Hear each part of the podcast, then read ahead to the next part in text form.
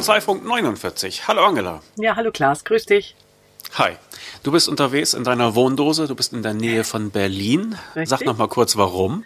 Ja, äh, Steuerberatertag war gestern, da, den habe ich mir gegeben. Heute war es inhaltlich nicht so spannend, deswegen haben wir uns hier aufs Land zurückgezogen nach Werder an der Havel und arbeiten aus dem WOMO raus.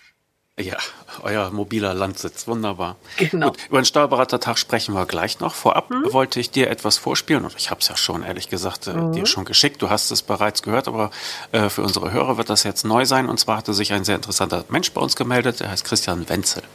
Der arbeitet in Nürnberg bei einem Softwareunternehmen, das uns allen bekannt ist. Das war aber gar nicht der Grund, weshalb er sich gemeldet hat, sondern er hat äh, halt studiert und seine ähm, Abschlussarbeit geschrieben zum Thema äh, Digitalisierung in den, in den Kanzleien. Er hat da eine große Umfrage gemacht mit über 600 Teilnehmern und äh, mal gefragt, wie ist denn so der Stand ähm, mit der Digitalisierung der Finanzbuchhaltung, äh, woran hakt und, und, was machen die Guten richtig. Und das äh, wollen wir jetzt den Leuten einmal vorspielen und dann können wir da gleich nochmal drüber sprechen. Mhm. Genau. Christian, du hast dich vor ein paar Wochen bei mir gemeldet. Ganz genau. Und wir wollten mal kurz sprechen über das, was du da so erforscht hast. Aber vielleicht fangen wir erstmal an mit ein bisschen Hintergrund zu dir. Wer bist du, bitteschön? Ja, äh, wie du richtig vorgestellt hast, äh, mein Name ist Christian Wenzel. Ich bin äh, seit 2015 bei der Dativ EG angestellt und derzeit Assistent des Leiters Beratung und Schulung Rechnungswesenprozesse. Wir sind der Bereich bei Dativ im Außendienst, der unsere Kunden bzw. Mitglieder mit Schulungs- und Beratungsleistungen rund um Rechnungswesenprodukte unterstützt. Ja, und in dieser Funktion äh, unterstütze ich momentan das Management sowohl in strategischen als auch operativen Themen und Aufgaben. Okay. Du hast aber auch parallel studiert, wenn ich das richtig verstanden habe. Ganz genau. Ich habe an der Geopsie diese Forschungsarbeit, ja, diese Forschungsarbeit hat äh, hat mit deinem Beruf, mit den Steuerberatern zu tun. Ganz genau so ist es, ja. Da vielleicht kurz zum Ursprung, äh, wie diese Arbeit entstanden ist. Ich bin äh, gekommen zu DATEV als Werkstudent während meines Betriebswirtschaftsstudiums und ja, stand wie jeder angehende Absolvent natürlich vor der Aufgabe, eine Studienabschlussarbeit zu verfassen. Und durch den Praxisbezug äh, zum einen zu DATEV und natürlich dadurch auch zum steuerberatenden Berufsstand hat sich dann nach und nach ein Thema geformt, woraus letztendlich nun äh, eine empirische Untersuchung zur digitalen Buchführung wurde, an der sich äh, über 680 Kanzleien beteiligt haben. Ja, ja. Und du hast dir ein Feld vorgenommen, das wir hier beim Kanzleifunk auch immer rauf und runter diskutieren, die Digitalisierung. Ganz genau. Und die Vorteile der, oder vermeintlichen Vorteile auch äh, der äh, dieser äh, Transformation und äh, wo wir da stehen. Und, und, du hast das ein bisschen erforscht. Ganz genau. Wie steigen wir ein? Willst du mal so ein paar ähm, Top-Einblicke geben? Ja, gerne. Ähm, also grundsätzlich hat sich diese ganze Arbeit damit beschäftigt, ähm, wie werden eigentlich Vorteile und Chancen sowie Nachteile und Risiken einer digitalen Buchführung aus Perspektive von Steuerkanzleien beurteilt. Und da gebe ich gleich gerne einen ersten Einblick.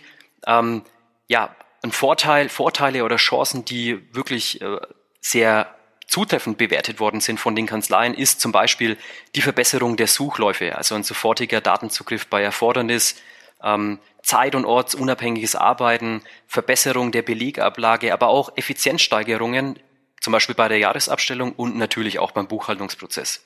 Auf der anderen Seite gibt es auch einige Nachteile und Risiken. Und an Nachteile und Risiken, die relativ zutreffend bewertet worden sind, ist unter anderem der hohe Implementierungsaufwand für Anpassung der Prozesse, ein hoher administrativer Aufwand beim Mandanten und äh, auch das Thema Honorardiskussion. Aber grundsätzlich lässt sich sagen, die Vorteile und Chancen überwiegen den Nachteilen und Risiken deutlich. Ja, du hast dann ja auch äh, versucht herauszukitzeln, inwieweit die das schon nutzen. Was sind denn da so die Erkenntnisse? Ganz genau. Also ein zweiter Teil äh, der Frage, der großen Forschungsfrage, die ich versucht zu beantworten, äh, war, welche Faktoren beeinflussen den erfolgreichen Einsatz einer digitalen Buchführung? Und wie du gerade eben gesagt hast, spielt dabei natürlich eine Rolle, ähm, nicht nur, ob eine Kanzlei bereits so eine Online-Plattform im Einsatz hat. 65 Prozent haben übrigens angegeben, äh, dass sie diese haben. Viel entscheidender ist ja der Anteil der Mandanten, mit denen diese Online-Plattform im Rahmen der Finanzbuchhaltung bereits genutzt wird. Ja, und die Quote liegt bei ledig 10 Prozent. Das ist nicht besonders viel, oder? Das ist nicht viel, das ist richtig. Und äh, die Top-Leute, was haben die so für Werte aufgewiesen? Ja, da ist natürlich erstmal die Frage, Top-Leute, ein Top-Digitalisierer, eine Kanzlei, die ein Top-Digitalisierer ist, da stellt sich natürlich erstmal die Frage, Klaas, ab wann ist eine Kanzlei überhaupt ein Top-Digitalisierer? Und jetzt äh, schauen wir mal in, in, Anbetracht der geringen Quote ja, der digitalisierten Buchhaltungsmandate, ich hatte es gerade erwähnt, die im Durchschnitt bei zehn Prozent liegt, ähm, nehme ich jetzt einfach mal Kanzleien, die eine Quote von 50 bis 100 Prozent an digitalisierten Buchhaltungsmandaten aufweisen. Und die schauen wir uns jetzt einfach mal an.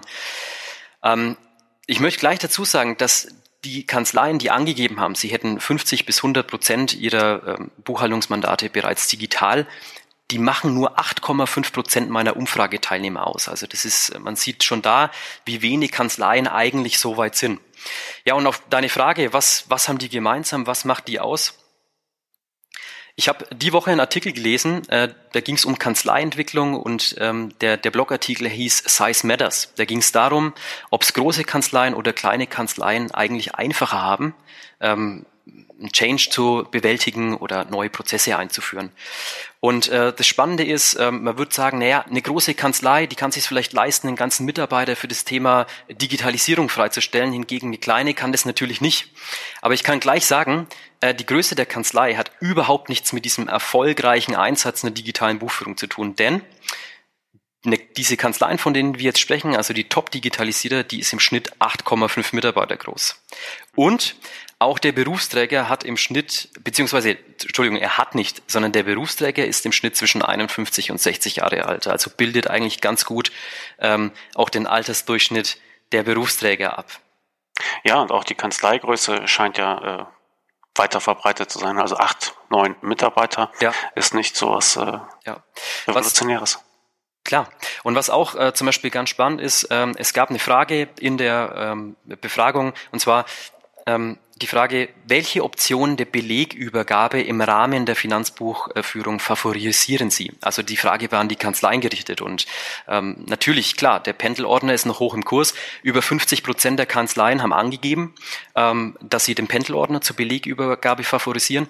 Und wenn wir uns jetzt aber mal die Top-Digitalisierer anschauen, ja, ähm, und das ist jetzt ganz spannend, was ich sagen werde, weil alle Top-Digitalisierer präferieren eine Online-Plattform zur Belegübergabe.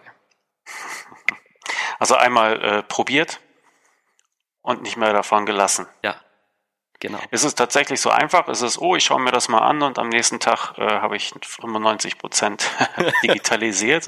Mit Sicherheit nicht. Ich denke, dass das äh, im Grunde ein ganz, ganz langer Weg ist, um auch äh, letztendlich nicht nur diese Vorteile und Chancen, die sich dadurch ergeben, wahrzunehmen, ja, sondern äh, ja tatsächlich für sich da Nutzen auch zu ergreifen, ja. Und auch ein Merkmal von diesen Top-Digitalisierern ist, eben, dass sie angeben, ja, dass sie einfach absolute Effizienzsteigerung im Buchhaltungsprozess vernehmen, ähm, dass sie auch das Thema betriebswirtschaftliche Beratung ausbauen konnten dadurch und dass sie zum Beispiel auch auf keine Akzeptanzprobleme mehr bei den Mitarbeitern stoßen. Ja, also sie sehen einen ganz deutlichen Mehrwert zu, zur klassischen Buchführung. Ja, aber da hinzukommen ist natürlich ein langer Weg. Ne? Eine Quote von, von 90, 95 Prozent hat niemand über Nacht. Ja, ja, ja. Aber du hattest äh, festgestellt, dass es so etwas wie eine Schallmauer gibt. Ganz genau so. Also du hattest vorher erwähnt, es gibt Vor- und Nachteile, die da wahrgenommen werden. Und äh, die Wahrnehmung verteilt sich auf eine sehr interessante Art und Weise. Kannst du das mal ausführen, bitte? Ja, das ist richtig.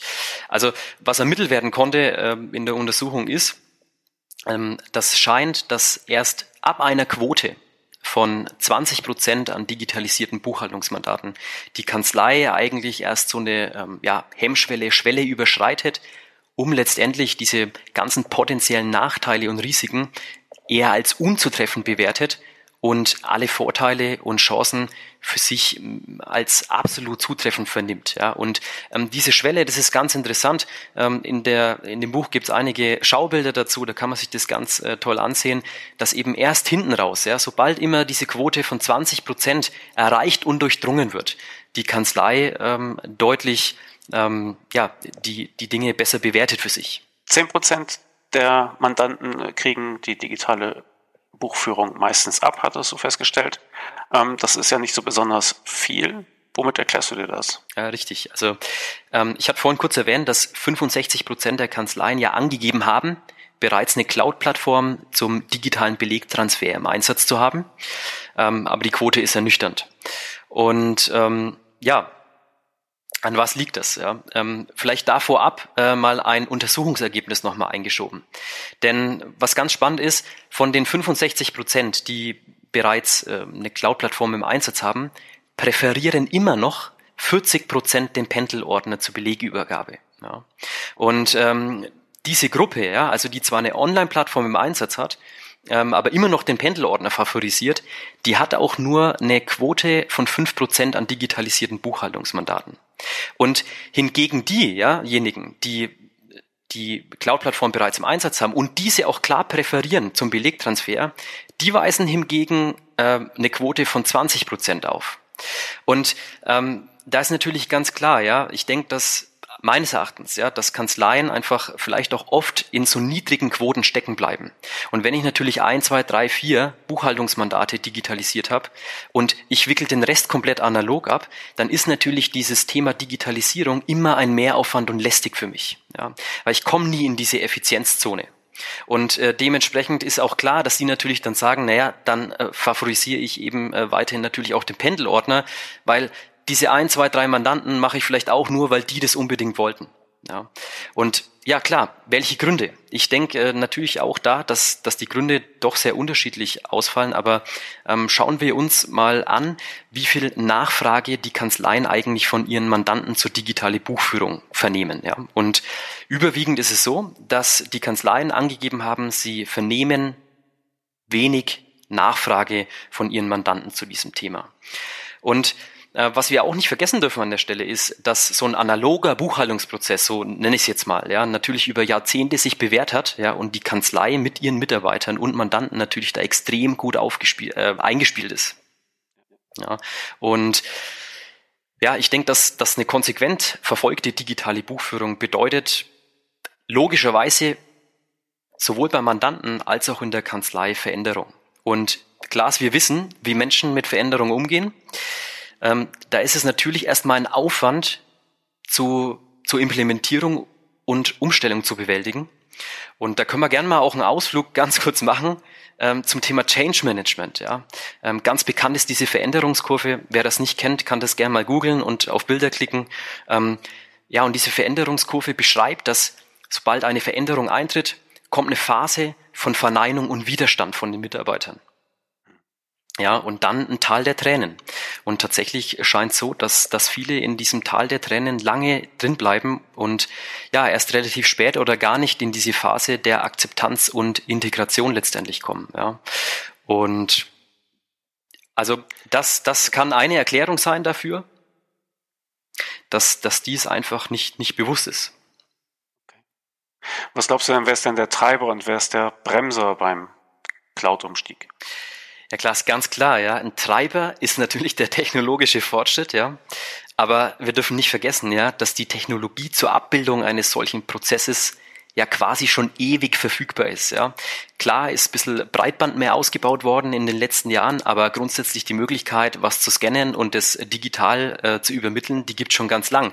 Und wir stehen ja da an einer ganz anderen Stelle momentan, äh, nämlich dass die Buchhaltung ähm, durch Einsatz von künstlicher Intelligenz tatsächlich automatisiert werden kann. Und ein zweiter Treiber ist äh, meines Erachtens ganz klar der Gesetzgeber, der die Voraussetzungen mit den GOBD längst geschaffen hat. Und diese zwei Faktoren bilden schon das Grundgerüst ab und gelten so schon als Treiber. Ja. Und ein Bremser beim Cloud-Umstieg, ja, ich habe gerade äh, diesen Exkurs erzählt zum Thema Change Management und Veränderungskurve, ist meines Erachtens das Thema Widerstand und Widerstand der Kanzleimitarbeiter. Ja, und da ist auch ganz nett, äh, dass meine Untersuchungsergebnisse haben auch das Thema Akzeptanzprobleme bei Mitarbeitern untersucht, die eben mit der Umstellung von dem Prozess ver, ähm, verbunden sind. Ja, und da ist eben festzustellen, ähm, ja, dass ähm, auch da mit zunehmender Quote an digitalisierten Buchhaltungsmandaten ja, werden weniger Akzeptanzprobleme von den Mitarbeitern wahrgenommen. Und es zeigt ja auch ganz schön eigentlich diesen Zeitverlauf. Ja, wir beginnen irgendwann bei null Prozent und ähm, diejenigen, die gesagt haben, Akzeptanzprobleme ist für, für meine Mitarbeiter und meine Kanzlei gar kein Thema mehr, die haben im Schnitt 25 Prozent ihrer Mandanten in der digitalen FIBO drin. Ja? Und äh, auch hier zeigt einfach der Verlauf, ja, dass ähm, mit, mit steigendem Prozentwert, also auch mit Erfahrung letztendlich mit der Thematik, ähm, steigt natürlich die Akzeptanz auch der Kanzleimitarbeiter mit der Thematik. Ja. ja. Genau. Und wenn wir nochmal auf die Mandantenseite wechseln, was können die Steuerberater denn tun, um die Nachfrage anzukurbeln nach digitalisierter Finanzbuchhaltung? Ja klar, also ganz klar, die Nachfrage nach ähm, so einer digitalen FIBO und nach, nach digitaler Zusammenarbeit, die kommt nicht von allein. Ja. Ähm, sicher gibt's Mandanten, die mit der Anforderung ähm, mit so einer Anforderung sich auch ihren Steuerberater aussuchen. Aber auf der anderen Seite zeigen auch die Untersuchungsergebnisse, wie eben bereits erwähnt, dass die Kanzleien relativ wenig Nachfrage von den Mandanten wahrnehmen. Ja. Und jetzt deine Frage, ja, wie können Steuerberater die Nachfrage ankurbeln?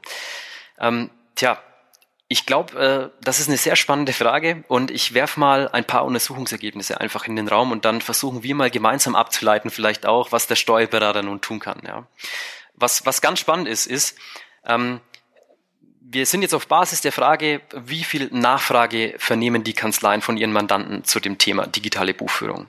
Und ähm, ist ganz interessant, Kanzleien, die ihre eigenen Mandanten ja, also ihre Mandanten über die GOBD informiert haben, vernehmen auch signifikant mehr Nachfrage zur digitalen Buchführung als diejenigen, die nicht über die GOBD informiert haben. Das ist so ein Punkt, der sich ermitteln lassen konnte. Ein zweiter ist, ähm, dass Kanzleien auch dann wesentlich mehr Nachfrage zum Thema digitale Buchführung äh, ähm, vernehmen, wenn sie ihre eigene Buchführung digital erledigen.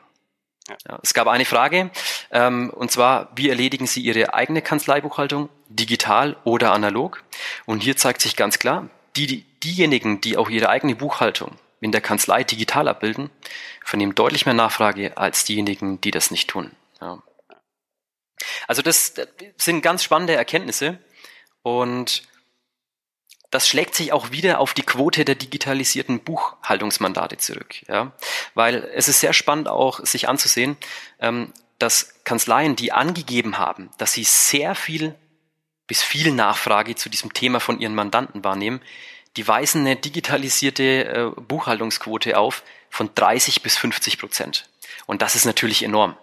Und ähm, diejenigen, die eher wenig oder gar keine Nachfrage wahrnehmen, ja, die haben nur so fünf bis zehn Prozent an digitalisierten Buchhaltungsmandaten vorliegen. Ja, und ja, das ist jetzt natürlich, sind jetzt drei spannende Aussagen gewesen.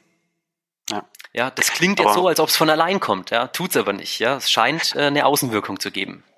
Ja, also man muss es selber machen und äh, darüber informieren. Das ist ja, vereinfacht ja. gesagt. Ne? Ganz genau. Und äh, wenn die Leute halt äh, ein, ein, den Ablauf einer digitalisierten Buch, äh, Finanzbuchhaltung so gut erklären können wie den Pendelordner, ja, mhm. dass man sie im Schlaf wecken kann und ja.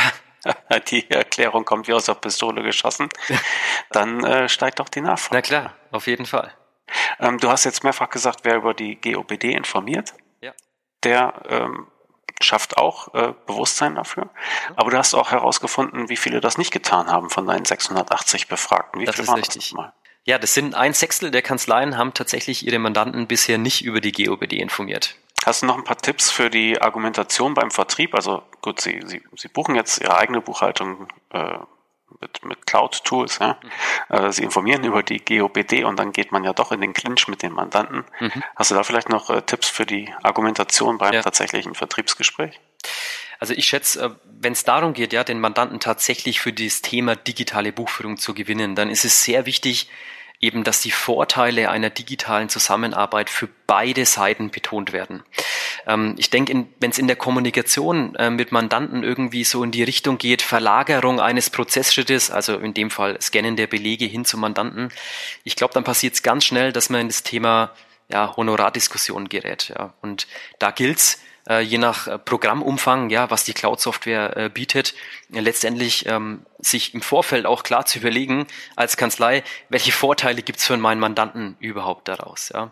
Und ein Klassiker ist natürlich, ähm, dass die Belege grundsätzlich im Unternehmen bleiben und nicht mehr im Pendelordner äh, zum, zum Steuerberater gehen. Äh, und es müssen auch keine Kopien erstellt werden.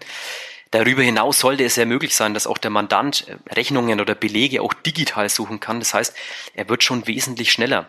Und ich glaube, was, was gut funktionieren würde, ist da ähm, ja, ein bisschen Storytelling auch zum Mandanten zu machen, ja, ihn mitzunehmen äh, in diese Situation, wie stressig das doch ist, wenn man dann doch mal irgendwie eine Rechnung raussuchen muss, die man dann doch nicht mehr findet, ja, und wie easy eigentlich der Weg wäre, äh, über die Cloud-Plattform letztendlich den Beleg äh, mit Rechnungsnummer beispielsweise rauszusuchen. Und ich glaube schon, dass man da äh, den Mandanten gut packen kann an der Stelle. Ja. Ein Wettrennen machen, ja. Also der Mandant soll mal in den Ordnern suchen und ein Berater sucht irgendwas genau. halt an seinem, an seinem Laptop und dann gucken wir mal, was ja, bequemer ja. ist. Ne? okay. Herzlichen Dank. Gerne. Für diese Einblicke. Ähm, man muss dazu sagen, du hast deine Arbeit äh, zum Studienende geschrieben, aber die Erkenntnisse oder dein Buch ja, kann man auch kaufen. Ja, wie und wo, wie und wo kommt man daran? Ganz genau so ist es. Also vorab, ähm, die Studienabschlussarbeit, die damals existiert hat, ist letztlich nur noch die Grundlage dieses Werkes jetzt. Ich habe das über das ganze letzte Jahr hin äh, stets äh, erweitert und auch weiter geforscht, woraus wirklich sich ganz viele interessante Erkenntnisse abgeleitet haben. Aber natürlich, um deine Frage zu beantworten, klar, man kann das als Buch kaufen für 19,99 Euro bei Buchhändler Ihres Vertrauens. Ähm, die ISBN äh, Glas, denke ich, kannst du zur Verfügung stellen. Mal die Shownotes, Ganz ja. genau. Und natürlich auch online bei allen bekannten Buchshops, Amazon, Thalia, Hugendubel. Und äh, wenn Sie mich als Autor unterstützen wollen, ähm, dann kaufen Sie direkt beim Verlagswebshop und hier wird Glas auch nochmal in den Shownotes den Link bereitstellen. Also ich möchte dazu nochmal erwähnen, dass dieses Buch eben nicht nur ein Status quo der digitalen Buchführung ist, also zeigt nicht nur auf, wo Steuerkanzleien ähm, heute bei dem Thema stehen.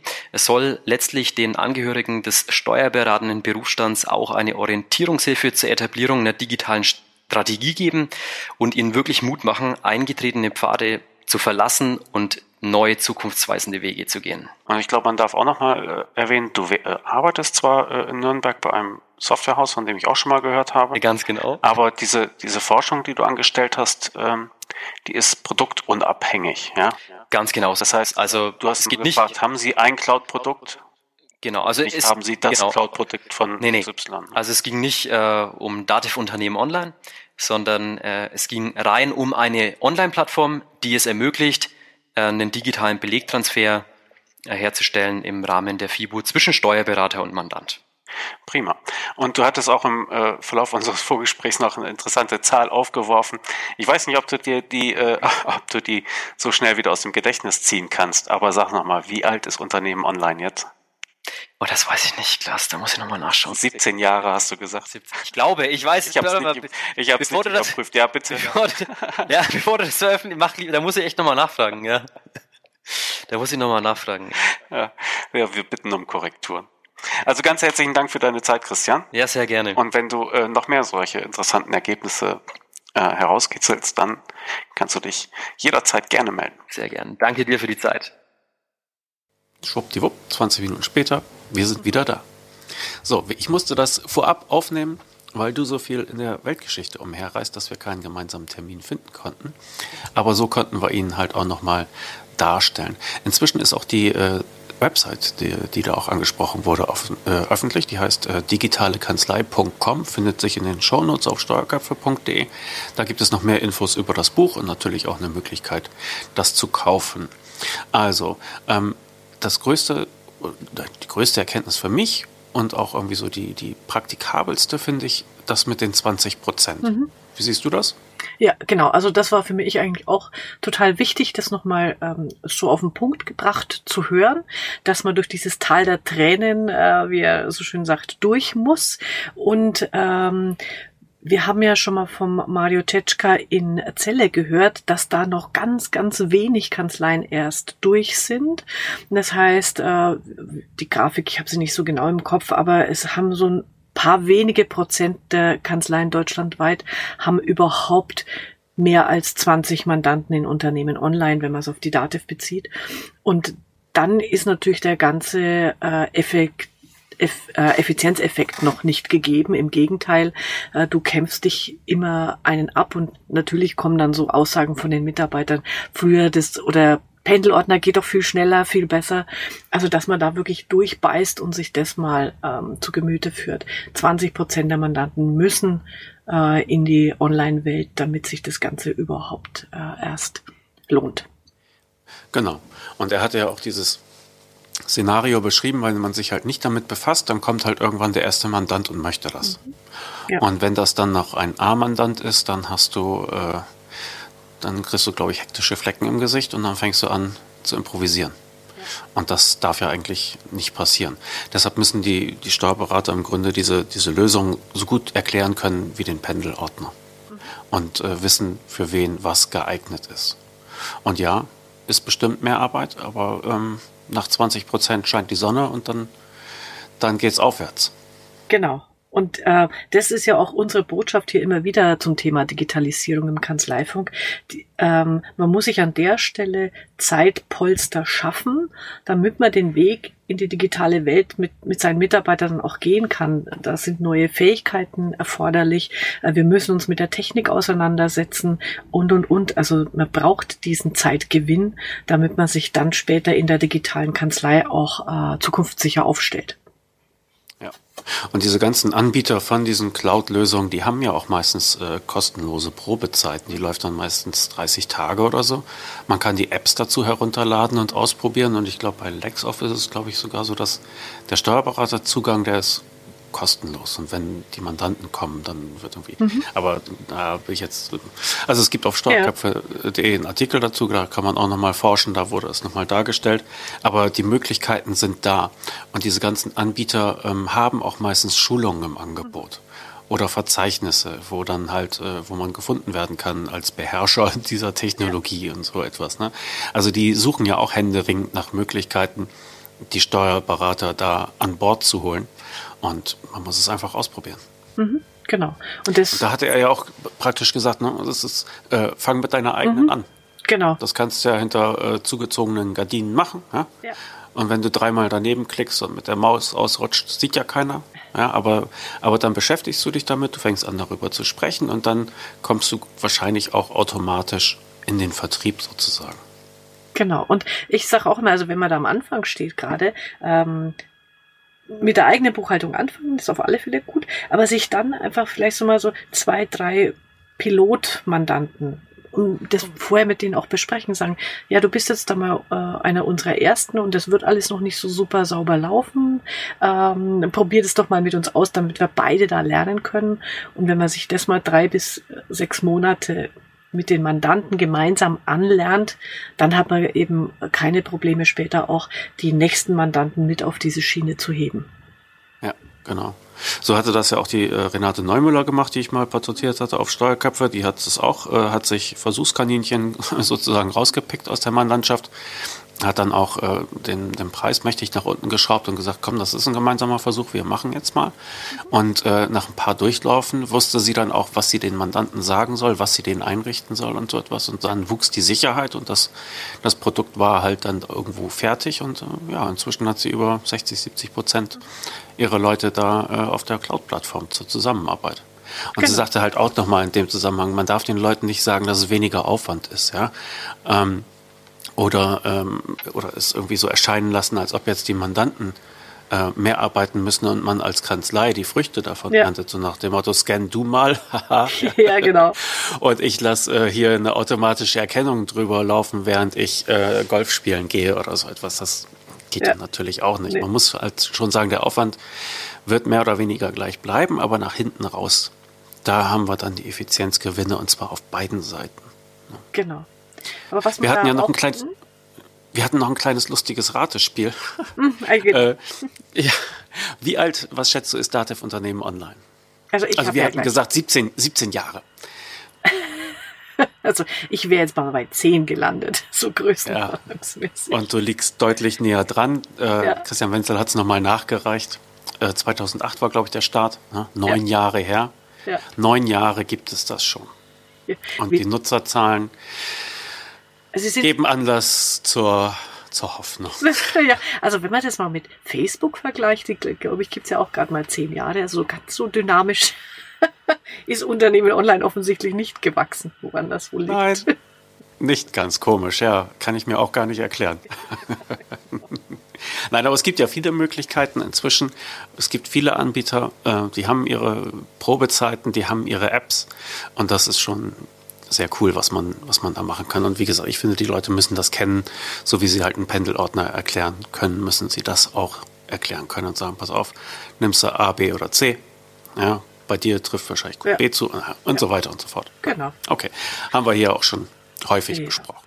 Und in dem Zusammenhang eine kleine äh, Werbung in eigener Sache äh, mag ich da noch machen. Also wer, wer jetzt gerade eher am Anfang steht, auch wie binde ich meine Mitarbeiter ein, ähm, wie überwinde ich die Ängste, die die natürlich auch erstmal haben vor dieser ganzen Technik und digital, ähm, habe ich jetzt gerade aktuell im Haufe Verlag erschienen im Steuer 1 Digi Brennpunkt digitale Kompetenz. Da sind ein paar äh, gute Sachen drin, ähm, kann ich empfehlen. Aber was da auch noch dabei ist, da hat einer unserer Delphinet-Kanzleien, der Milche Ilant, mal offengelegt, was da an Investitionssumme in den letzten Jahren dadurch auf ihn zugekommen ist. Äh, und es gibt auch nochmal ein gutes Bild und einen Einblick davon, was man in den nächsten Jahren noch so auf dem Zettel hat. Also auch dafür lohnt es sich jetzt mal eine Ansparabschreibung zu machen oder wie man das äh, technisch da äh, braucht. Also jedenfalls, äh, da ist, da, wer da noch, noch am Anfang steht, da ist noch so viel zu tun und es dreht sich ja im Moment alles so schnell. Also bitte, bitte jetzt anfangen, nicht noch warten, bis irgendwie die Software auf den letzten 120 Prozent Stand perfekt ist. Mhm. Ja. Genau. Also gut, dass du es nochmal klargestellt hast. Also es kostet Geld, viel Geld. Ja. Die Infrastruktur dafür. Gut, okay. Ähm, wie knüpft sich das denn an an deinen Besuch? Achso, soll ich nochmal sagen, digitalekanzlei.com, ja, das Buch von Christian Wenzel äh, bitte kaufen, weil da steht mehr drin, als wir besprechen konnten und es gibt halt äh, genau. äh, gute Ansätze, ja. äh, da die man da rausziehen kann für die ersten eigenen Schritte. Ne? Also schönen Dank nochmal, Christian, für das Gespräch. Und er wird das auch fortsetzen. Da wird also noch Interessanteres von ihm kommen. So, mhm. aber jetzt wollen wir ja. mal den, den, äh, die Verbindung knüpfen zu mhm. deinem letzten Ausflug mit nach Berlin. Du warst am genau. Steuerberatertag. Ich habe diesmal ausgesetzt. Mhm. Habe ich was verpasst? Ähm, ja und nein. Also äh, warum ich diesmal hingefahren bin, der gestrige Tag stand unter dem großen Motto Digitalisierung. Das ist ja das Thema Buzzword, wie auch immer, äh, schlechthin und passt natürlich jetzt auch gut zu dem, äh, zu dem Buch und der Untersuchung, die wir gerade besprochen haben. Und ähm, ich hatte gehofft oder gedacht, Mensch, ähm, da kriegt man jetzt mal wieder neue äh, Tipps und, und Tricks an die Hand, wie, wie man denn jetzt umgeht in der digitalen Welt. Und ähm, gut, jetzt bin ich ja schon sehr viel in dieser Welt unterwegs und, und äh, nicht nur in Deutschland, auch Amerika und England. Also ich habe jetzt nichts dramatisch Neues mehr gehört. Also wer da jetzt äh, schon sich ausführlich damit beschäftigt, der hat jetzt nichts äh, nichts Neues auf dem Zettel, aber es waren doch mal ein paar ganz gute Einblicke, was passiert gerade. Ähm, der erste, der Keynote-Speaker war der Achim Berg von der Bitkom. Präsident, der hat nochmal so sehr schön aufgezeigt, welche Dynamik gerade da in Sachen Robotik, ähm, Sensorik, äh, künstliche Intelligenz äh, passiert. Das hat einem nochmal so ab und zu schlucken lassen, was da inzwischen möglich ist. Und hat auch wirklich nochmal ganz deutlich gesagt, äh, die Arbeitsplätze, die wegfallen durch Automatisierung, können nicht in diesem Umfang aufgefangen werden in Zukunft durch neue Jobs. Also da wird eine Arbeitslosenwelle auf insbesondere jetzt den Verwaltungsbereich zurollen, weil in Deutschland zumindest Produktion ist durchautomatisiert. Äh, jetzt trifft es quasi den gebildeten Mittelstand. Und äh, da müssen Unternehmer und natürlich auch Kanzleien jetzt aktiv werden und sich überlegen konkret, wie kann ich hier mit meinen Mitarbeitern, mit meinen Mandanten neue Geschäftsmodelle in der Zukunft ähm, aufbauen. Mhm. Ja. ja, die Veränderungen sind tatsächlich enorm und wahrscheinlich ist das schon zutreffend mit, ja, die nächste, wie bei der Industrialisierung. Ja, also irgendwann hat es dann alle erwischt. Okay. Du hattest mir vorab gesagt, mhm. du hättest äh, bei dem Christian, nee, Christian Waldgeist, der Herr Erxleben von SMAC, mhm. der hatte dir auch ein paar schöne Sachen äh, ins, ins, Stammbuch geschrieben. Was war da nochmal? Ja, genau. Also sie hatten dann noch eine ähm, eine, eine Podiumsdiskussion, Gesprächsrunde mit vier Teilnehmern oben auf der Bühne. Der, da, war, da merkt man schon, also das, das Thema bewegt die Leute durchaus. Der Raum war proppenvoll, die mussten noch Stühle nachliefern. Ähm, und äh, ich habe ja, äh, muss ich dazu sagen, ich bin ja auch hingefahren, ich habe ja live mitgeblockt ähm, für, für digital Steuern und äh, bin dann so im echten Hipster-Style auch am Boden gesessen. Also da habe ich mich total cool gefühlt und habe am Boden sitzen geblockt. äh, ja, da fühlt man sich gleich mal 20 Jahre jünger. Sehr schön. ähm, so, und da waren eben die vier Teilnehmer, zwei Steuerberater, eine äh, aus Zwickau, ein Steuerberater aus äh, Düsseldorf und dann der Stefan Kaumeier von Decodi, vielen bekannt als Schnittstellenpapst in, in Deutschland. Und der Herr Erxleben, der ist SMAC. Ähm, Geschäftsführer, das ist auch, auch so eine Cloud-Buchführungslösung. Und das fand ich dann ganz gut. Der hat gestartet mit drei Thesen und das finde ich, das gehört sich ins äh, Poesiealbum jedes Steuerberaters geschrieben. Die, der erste, die erste Aussage heißt, die Buchhaltung gehört in die Hände des Unternehmens für ein effektives, selbstbestimmtes Finanzwesen. Also dieses Auslagern der Buchhaltung macht inhaltlich keinen Sinn, aber natürlich versteht er, dass ähm, kleine Unternehmen möglichst wenig damit zu tun haben wollen und gerne an den Steuerberater auslagern. auslagern. Und durch diese Cloud-Lösungen, diese digitalen Möglichkeiten heute, kann das aber gemeinsam mit dem Steuerberater ähm, geschaffen werden, so eine, so eine enge Zusammenarbeit. Ja, weil Auslager nicht mehr aus der Hand geben heißt, nee. sondern eine gemeinsame Datenplattform. Genau. Und jetzt weiß ich nicht in welchem Zusammenhang, eine Info, die da auch noch dazu passte. Äh, also tatsächlich ist es so, WhatsApp-Kommunikation nimmt zu, E-Mail ab. Also es werden weniger E-Mails geschrieben. Lassen wir mal die Spam-Geschichten weg. Das heißt, man sieht hier auch einen Trend zu dieser Echtzeitkommunikation. Und das gehört auch in dieser Zusammenarbeit mit zwischen Steuerberater Unternehmer künftig verstärkt mit dazu, dass man eben nicht quasi äh, wegen Dauerfristverlängerung äh, zehn Tage nach dem Folgemonat erst die Sachen zur Verfügung hat, sondern dass man mit den ähm, aktuellen Heute-Daten arbeitet und der Steuerberater dann da ganz andere äh, wirtschaftliche, ähm, finanzielle äh, Unterstützung gibt. Mhm. Ja, die Zusammenarbeit ändert sich. Mhm. Ja. SMAC sitzt, glaube ich, auch in Potsdam. Ah, okay. Bei mir mhm. gerade hier ist um ja, die Ecke. Aber ist ja jetzt, ist ja, genau, ist ja jetzt egal, weil, weil ja. sitzen in der Cloud. Ja, ja genau. Und ich, ich glaube, man darf das nochmal beschreiben. Ja, die haben auch so eine Cloud. Äh, was sie ein bisschen unterscheidet von den anderen Anbietern, ist, dass sie tatsächlich äh, Buchhalter oder buchhalterisch geschulte Steuermenschen mhm. beschäftigen, mhm.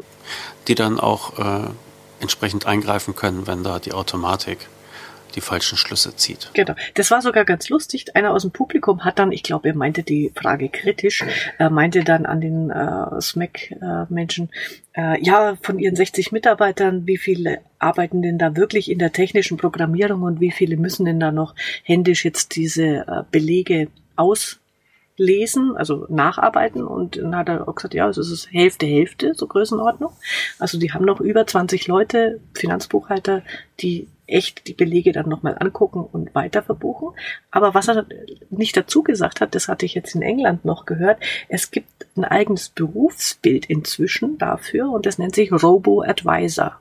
Also der Mensch, der diese künstliche Intelligenz einfach anlernt und je mehr die Futter haben zum Lernen, desto besser können das in Zukunft. Und das heißt, das machen jetzt halt diese 20 äh, Leute und irgendwann kann es dann, können es die Maschinen dann halt ganz. Ja. Aber also ich finde ja. dann auch schick, also ich würde mich dann, ich würde, wenn ich jetzt Buchhalter wäre, würde ich mir auf die äh, auf die Visitenkarte Robo-Coach schreiben. das klingt dann total cool. okay. ja schon, der, reicht ja schon, wenn ich die Lerndatei von Unternehmen online füttere. Bei, bei ja. Kontoauszugsmanager genau. bin ich ja quasi schon ein Robo-Coach. Ja, genau. ja, und die DATEV hatte da ja auch angekündigt, ne, mit ihrem Buchhaltungsautomat, der jetzt wohl kommendes Jahr, wenn ich das richtig in Erinnerung habe, kommen soll. Und da haben sie halt auch angedeutet, dass, äh, dass man da halt an, auch den Datenschatz nutzen könnte. Das ist mhm. nicht vollkommen geklärt, ja. aber äh, wenn ein Steuerberater mit einem Mandanten eine Rechnung hat, die nicht richtig erkannt wird, dann ist ja die Wahrscheinlichkeit groß, mhm. dass es eine ähnliche Rechnung ja. im gesamten Dativ-Mandantenbestand gibt. Und ähm, wenn das einfach so als Lesehilfe, mhm. ja, wie, ja. wie bei einer Lerndatei, benutzt werden kann, ohne dass äh, von dem einen etwas verraten werden muss oder so etwas, dann, mhm. äh, dann ist da ein tolles Potenzial. Ja. Genau. Aber äh, wegen Begriffen, äh, ein Tipp hat dann auch der äh, Herr Erxleben noch gegeben, weil äh, wenn alle sagen, der Buchhalter wird abgeschafft, dann kann man ja als erstes mal den Begriff abschaffen und eben neu benennen und er schlägt vor, natürlich im Hippie, Hip Deutsch Customer Success Manager. Sehr cool. Und die, die äh, Frau Scholz, die ebenfalls noch auf dem Podium saß, die meinte, sie, sie nennen sich Unternehmerlotse. Das finde ich auch äh, hübsch. Ja. Ganz nette Idee. Ja. Ähm, ja, aber was mir, äh, also ein Thema, das für mich zwar zu kurz gekommen ist, aber das mich dann auch natürlich immer wieder zum Nachdenken anregt, das hatte auch der Achim Berg äh, bei seinem Vortrag mit kurz aufgenommen. Ja gut, wenn dann so eine Arbeitslosenwelle kommt, dann ist es ja, wirft es ja gesellschaftspolitische Fragen auf und er hat dann einfach dieses bedingungslose Grundeinkommen äh, kurz mal präsentiert, Pros und Contra. Und äh, seine Aussage war, also ich weiß, das wird noch relativ so, ähm, das, das wird noch in die Ecke von äh, sozialistisch-kommunistische Ideologie. Ja, ja, Umverteilung. Gepackt, ne? Also keiner hat mehr eine Zahnbürste dann. Ähm, aber was er gesagt hat, und das finde ich, äh, ist eine, ist eine gute Aussage, äh, es muss erlaubt sein, drüber nachzudenken. Wir brauchen irgendwelche Lösungen in Zukunft. Und ähm, es muss erlaubt sein, das vielleicht auch auszuprobieren, um zu sehen, wo braucht's äh, Justierung, wo braucht es Anpassungen, so wie es Finnland jetzt ja zum Beispiel macht. Also da einfach mal äh, auch Gesellschaft etwas offener sich zu zeigen und zu sagen, ja, das Problem, wir haben es zwar nicht jetzt, weil äh, es glaube ich, niedrigste Arbeitslosigkeit äh, überhaupt äh, in Deutschland, aber das wird kommen und jeder, der nichts macht jetzt, der verschließt die Augen vor einer sicheren Zukunft. Also das finde ich nochmal einen guten Appell, den er da gegeben hat. Mhm. Ja, mir fehlt da, also ich hatte es ja, glaube ich, mhm. schon mal gesagt, mir fehlt da auch so ein bisschen die Fantasie, mhm. wie das ja. tatsächlich funktionieren ja. soll, wo das ganze Geld herkommen ja. soll, dass man irgendwie jeden gibt. Aber ja, also die Arbeitslosenwelle oder zumindest die mhm. Abschaffungswelle von, mhm. von vielen administrativen Tätigkeiten, die kann man wohl ist absehbar. einfach nein. Mhm. Genau. Ähm, ist ja in der Ausstellung irgendwas Schönes noch über den Weg gelaufen? Also, ähm, was ich sehr, sehr gut finde jetzt bei diesen Ausstellungen, ist, dass wirklich, du siehst jetzt diese vielen kleinen digitalen äh, Unternehmen, oder klein oder groß, jedenfalls auch viele Cloud-Anbieter, also eben diese jungen Startups wie Candice waren wieder dabei, Steuerbüro Online, Contool, äh, die alle aus meiner Sicht einen guten Job machen und das lohnt sich einfach. Deswegen ist es natürlich gut, wenn, wenn man auf dem Steuerberatertag ist, sich da dann eher auch mal die Zeit zu nehmen, äh, sich das mal dort zeigen zu lassen in dieser geballten Form. Da sind sie nun mal alle auf einen Haufen. Und äh, ich hoffe, dass viele Teilnehmer dann auch diese Chance genutzt haben, um, um sich hier mal in dieser Welt ähm, umzugucken. Ja, ja. Ja, ich habe auch Kontakt mit vielen von denen und konnte die auch einsammeln für ein Angebot, das ich hoffentlich jetzt die Tage starten kann, wo man halt äh, dort äh, auch ausprobieren kann und dann halt äh, Sonderkonditionen mitnehmen kann mhm. für, für eine Probephase. Ja. Ähm, weil da gibt es wirklich viele interessante Sachen. Und das ist ja vielleicht auch was, was man den jungen Leuten in der äh, Kanzlei geben kann. Ja, also so wie ich inzwischen auch mein Handy äh, an Sohnemann weitergebe, wenn es da ein ja. Problem genau. gibt, ja, äh, dann dann dürfen die sich vielleicht mal damit äh, beschäftigen, weil für die ist das, glaube ich, normaler und ja. mit weniger Umgewöhnung verbunden. Ja, genau. Ja. Okay. Ähm, sonst noch was aus Berlin? Also was, was dir noch aufgefallen ist, sei es Berufspolitik oder? Mm, nö, also für mich war es dann nur schwierig. Also ich habe nur drei Vorträge äh, gehört, weil die das, da, es hätten mich fünf oder sechs Sachen interessiert, aber das war immer so komisch mit den Überschneidungen, äh, dass man, dass man einfach viel weniger mitnehmen konnte, als ich, als ich mir gewünscht hätte. So. Mhm. Ah, gut. Das ist dann irgendwie die Tagesplanung vollgepackt. Äh, genau. Ja. Na gut. Okay, dann vielen Dank für, mhm. für den Einblick aus Berlin. Mhm. Dann äh, setzt euch mal wieder Bewegung mit eurem mobilen Landsitz. Genau. Und alle Links, die wir angesprochen haben, sind natürlich in den Shownotes auf steuerköpfe.de. Und ansonsten würde ich einfach sagen, mach's gut und bis in 14 Tagen. Das nächste Mal kommt dann London dran. ja, genau. Nächstes Mal sprechen wir über die XeroCon. Genau. Alles klar. Alles klar. Okay, klar. Bis dann, Angela. Bis dann. Ciao. Ciao.